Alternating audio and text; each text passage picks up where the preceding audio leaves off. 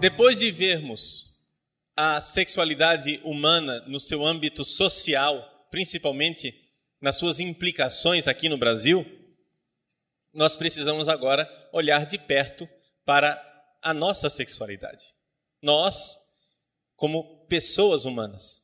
E precisamos aqui pedir a ajuda de Deus para compreendermos qual é o projeto dele, qual foi o sonho de Deus para o homem.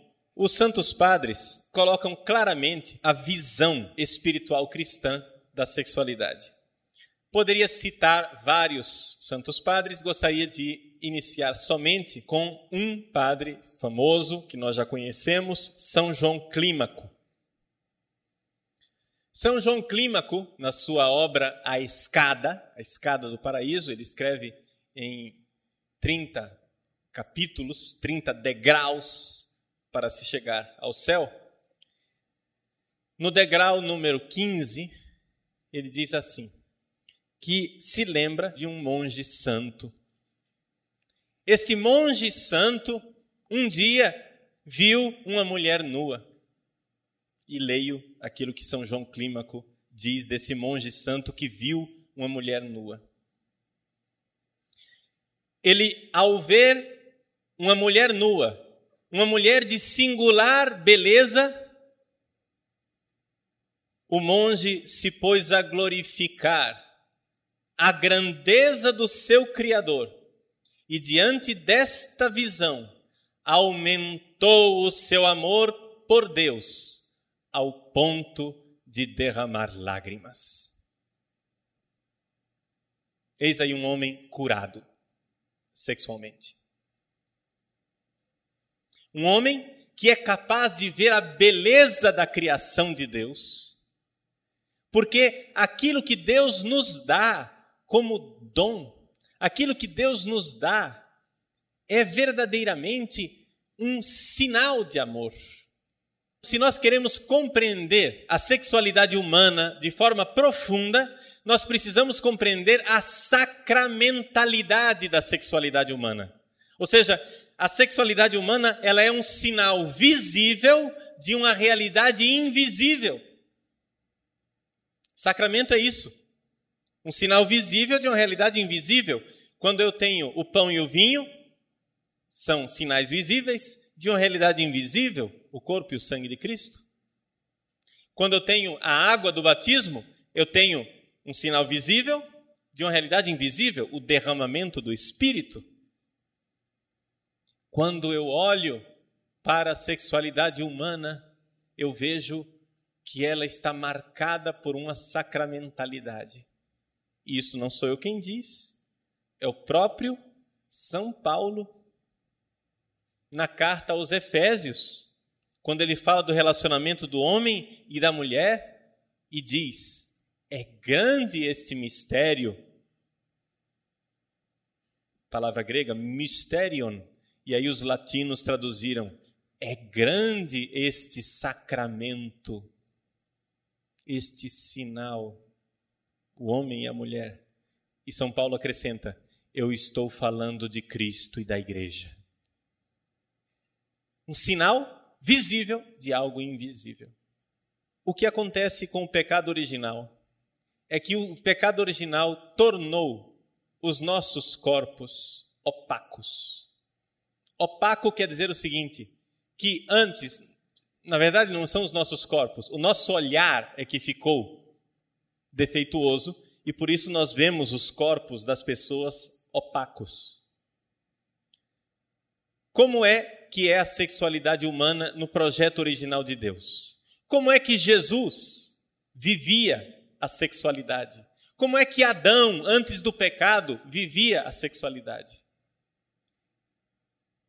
A sexualidade, como ela é pensada por Deus, é assim: a pessoa vê o corpo do outro e consegue, ao olhar o corpo da outra pessoa, olhar como quem olha para o vidro de uma vitrine transparente. Vê através disso. Eu enxergo através do corpo da pessoa a beleza do Criador, o dom de Deus. E por isso glorifico e louvo o Senhor. Todas as coisas criadas, todas as belezas criadas foram criadas para ser um sinal do amor de Deus por nós. Repito aquela comparação que eu já usei várias vezes, que é de Santo Agostinho e de outros santos padres. O noivo dá para a noiva um presente, um anel de brilhantes. E essa noiva deveria, todas as vezes que olha para aquele anel, se lembrar de quê? Do amor do seu noivo. Mas pobre mulher insensata, o que ela faz? Se apaixona pelo anel e se esquece do noivo. É isso que nós fizemos. Essa mulher insensata somos nós. Todos nós. Nós ficamos fixados nas criaturas. Nos detemos nas criaturas quando deveríamos usar as criaturas como trampolim para o Criador. Deveríamos olhar para as belezas criadas por Deus e dizer como Deus é extraordinário, grande, bondoso. Esse exemplo belíssimo desse monge, que ao ver uma mulher nua, começa a chorar, louvando a Deus pela sua grandeza. Vejam como os santos padres são muito equilibrados na forma de colocar a sexualidade humana. Nós não somos meramente animais. Não. Não é possível, para compreender a sexualidade humana, estudar a sexualidade animal. É um caminho errado. Vocês sabem que foi feito no, nos Estados Unidos um famoso relatório Kinsey, um relatório sobre a sexualidade humana. Primeiro, o que é que, quem era Kinsey? Kinsey era um especialista no estudo de animais. E ele então fez um relatório de pesquisa da sexualidade humana, a sexualidade americana, a partir das suas concepções como estudioso dos animais e tratou as pessoas como animais, por assim dizer. Só olhando a materialidade do ato sexual. Hoje, qualquer psicólogo que não seja um militante cego é capaz de admitir que a sexualidade humana não é somente um ato físico. Existe muito mais na sexualidade humana do que um ato físico. Eu fiquei contente de ler num livro escrito por um psicólogo australiano que não é cristão, mas a gente fica contente quando a gente lê algo de um não cristão e ele diz algo que nós cristãos já sabíamos há muito tempo. Chama-se esse psicólogo chama-se é, Steve Biddulph e ele escreveu um livro que é um best-seller, talvez alguns de vocês já tenham lido, um livro muito bem escrito, chamado Por que os Homens São Assim? Nesse livro, ele dando a receita de o que é que os homens precisam fazer para serem homens do sexo masculino, aqui é uma análise do homem, do varão do sexo masculino. Ele diz: um homem para ser um homem curado, maduro, tranquilo, precisa ver algo de sagrado na sexualidade. Gostei muito de ler isso, vindo de um não crente, que ele reconheça aquilo que é a realidade pela qual a igreja sempre lutou. A igreja não proíbe o exercício da sexualidade a esmo porque a sexualidade é pecaminosa, mas justamente pelo contrário, pela sacralidade do sexo. O sexo é sagrado e, portanto, só pode ser vivido na realidade sagrada do matrimônio. O sexo é um dom de Deus extraordinário que não pode ser vilipendiado, seria uma profanação. Se eu posso fazer uma comparação exagerada, se eu posso de algo tão sublime compreender algo menor, poderíamos dizer que prostituir o sexo é como profanar o Santíssimo. Pegar uma realidade divina, que é o Santíssimo Sacramento, e levá-lo, por exemplo, para o terreiro de Macumba. Todo mundo compreende porque é que isso é proibido? Todo mundo compreende que algo de tão santo não pode ser levado fora do local sagrado. Bom, então descendam de nível. Eu não estou colocando o sexo no mesmo nível do Santíssimo, pelo amor de Deus. Mas olhamos para a sexualidade humana e vemos que ela não pode ser exercida de forma sadia, assim como brincadeira. É necessário pôr um freio no exercício da sexualidade. Porque tudo aquilo que Deus nos dá como dom, quando é usado de forma desenfreada, só causa morte, destruição.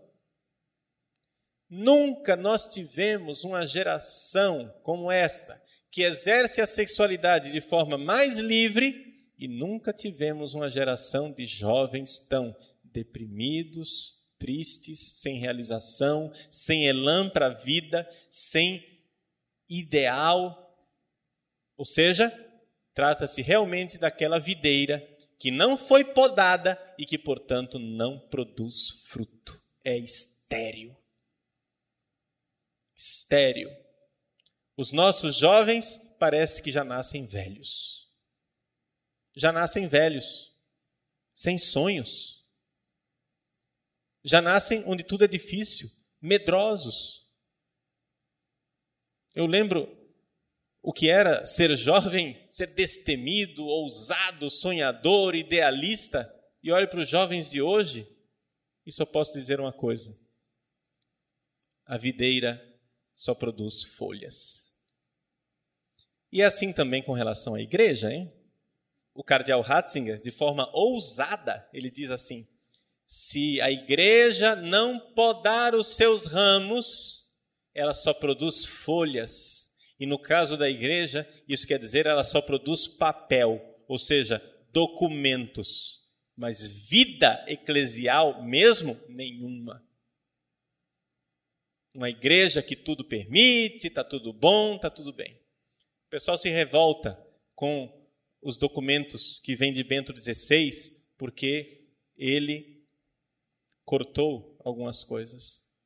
Mas trata-se de um pai que precisa pôr o limite no filho, porque senão nós terminaremos estéreis. A sexualidade humana, como ela foi pensada por Deus, é algo de divino. Mas nós, pelo pecado original, tornamos algo de opaco. É como se o vidro de uma vitrine estivesse coberto, empanado de vapor.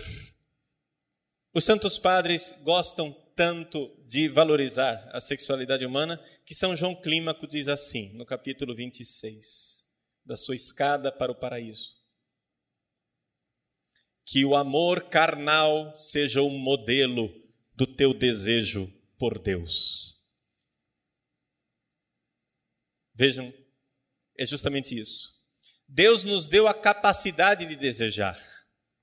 E este desejo tem um alvo, tem um objetivo que é Deus. Nós ficamos fechados na criaturalidade e por isso ficamos mal.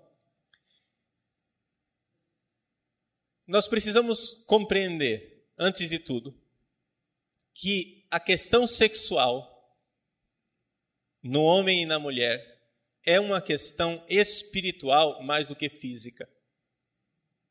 E é por isso que nós estamos nesse curso de doenças espirituais tratando de algo que parece tão físico, tão corpóreo como é o sexo.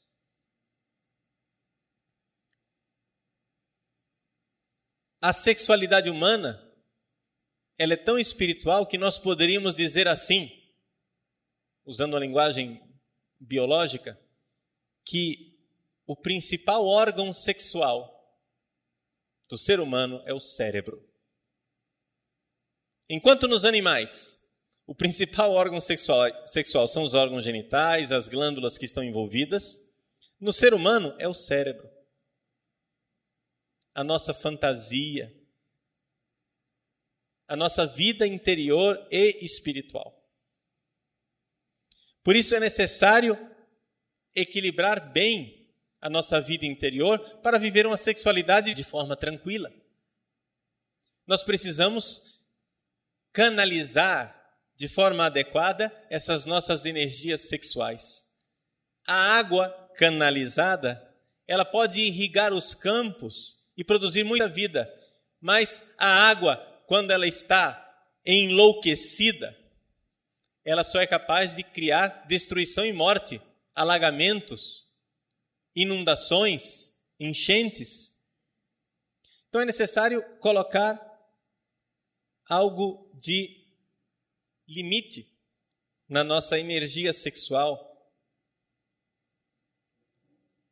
São João Clímaco diz assim: Eu conheci almas impuras que se voltaram para os amores carnais, e quando aquele amor passional teve a ocasião de penitência, conseguiram transferir aquele mesmo amor passional para o Senhor, para Deus. E tendo pisado todo medo, sentiram-se tocadas de forma insaciável pelo amor de Deus. Por isso, o Senhor não disse à casta pecadora que ela sentisse medo, mas disse a ela que ela tinha muito amado e que por isso muito tinha sido perdoado. Lucas capítulo 7. É assim que facilmente podemos expulsar um amor com outro amor. Essa palavra de São João Clímaco nos conduz aqui à realidade. Nós não podemos jogar fora a nossa energia sexual. Não se trata de reprimi-la. Também não se trata de deixar que ela vá para todos os lados. Mas se trata de canalizá-la de forma adequada. Vamos tomar o exemplo da pecadora.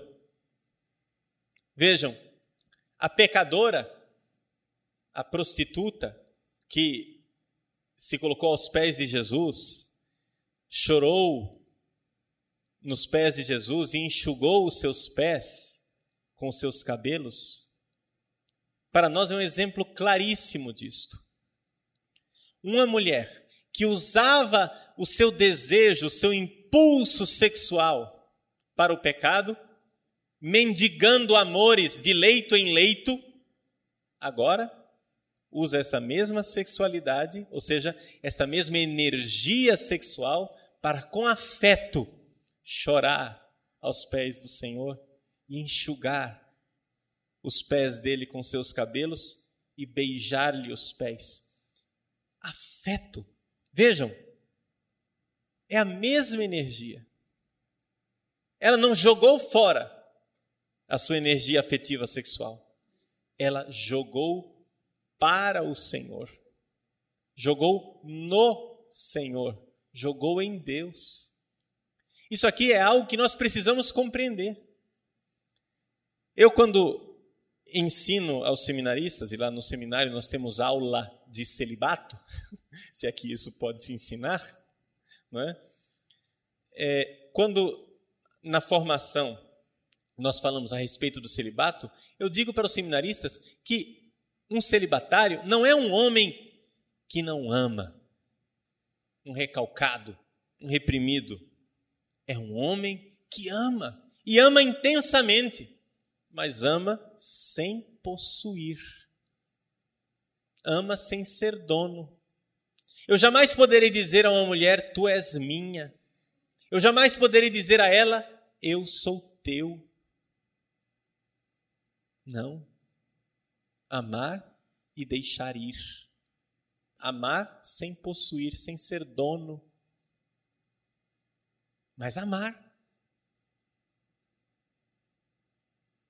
No seminário, muitas vezes, nós temos essa mania errada, esse malveso, de ser um bando de homem que faz de conta que não precisa amar ninguém. Isso está errado. Um padre não é um homem que não ama. Um padre é um homem que ama. E nós, padres, precisamos nos amar mutuamente. Isso é uma das maiores dificuldades. Nós nos amarmos mutuamente. É mais fácil a gente falar mal do colega, entregar para o bispo, dedurar, mostrar os defeitos dele, mas nos amarmos, né? Então é evidente que aí não dá certo. Uma das coisas que faz com que a sexualidade do padre é, termine em desastre é justamente isso.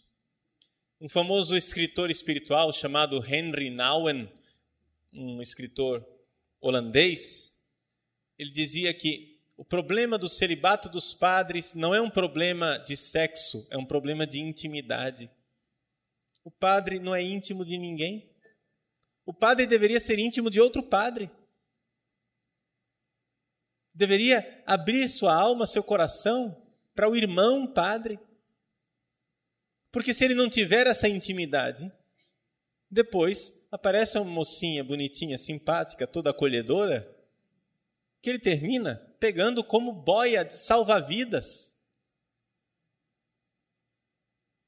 Antes da queda do padre, da queda concreta na sexualidade, vocês podem olhar ele não tinha amigos. Porque se tivesse, não teria chegado a esse ponto. Faltava a ele a intimidade, porque a sexualidade humana ela é assim, ela é muito mais espiritual. Nós podemos pegar a nossa sexualidade, a nossa energia sexual e transformá-la em algo de espiritual, algo que não é o ato sexual em si mas que pode também ser o ato sexual se eu for casado. Então, para entendermos a sexualidade humana, nós temos que entender esse princípio básico de que o exercício da nossa sexualidade é algo de espiritual, é amor, é intimidade. As mulheres entendem isso muito mais facilmente do que os homens, porque os homens são meio burrinhos nesse campo afetivo. Homem do sexo masculino tem tendência de achar que é, trata-se de um problema físico, não é? Trata-se trata de superprodução de esperma. Eu tenho que dar conta do meu esperma. Mas não se trata disso. Não é nada disso. Então, a primeira coisa que eu gostaria que vocês compreendessem é isto. O pecado da luxúria, ou seja, a porneia em grego, a porneia é um pecado, é uma doença espiritual que realmente significa tirar toda a carga espiritual da sexualidade e transformar a sexualidade em um momento de lazer descomprometido e irresponsável. Mas a sexualidade não é isso. Nós precisamos arrancar o sexo das mãos do diabo e colocá-lo na mão de Deus e confessar e dizer para Deus: Senhor, eu creio que o sexo é sagrado, que o sexo é santo, que o sexo é de Deus. Quanto mais nós olharmos para o sexo dizendo que o sexo é do diabo, o sexo está errado, o sexo não vale nada, o sexo deve ser reprimido, reprimido, de fato, aí nós viramos uma panela de pressão. Mas não devemos ser uma panela de pressão. É evidente que aqui trata-se de um desafio e de uma luta que irá durar a nossa vida inteira. A sexualidade cristã é a capacidade de colocar as nossas pulsões na direção do alto. É aquilo que nós dizemos na missa: corações ao alto. Que nós sejamos capazes de realizar isso. Termino com mais uma frase de São João Clímaco, no capítulo 30, o último capítulo, o último degrau da escada do paraíso. Bem-aventurado quem experimenta por Deus um desejo tão grande quanto o de um louco enamorado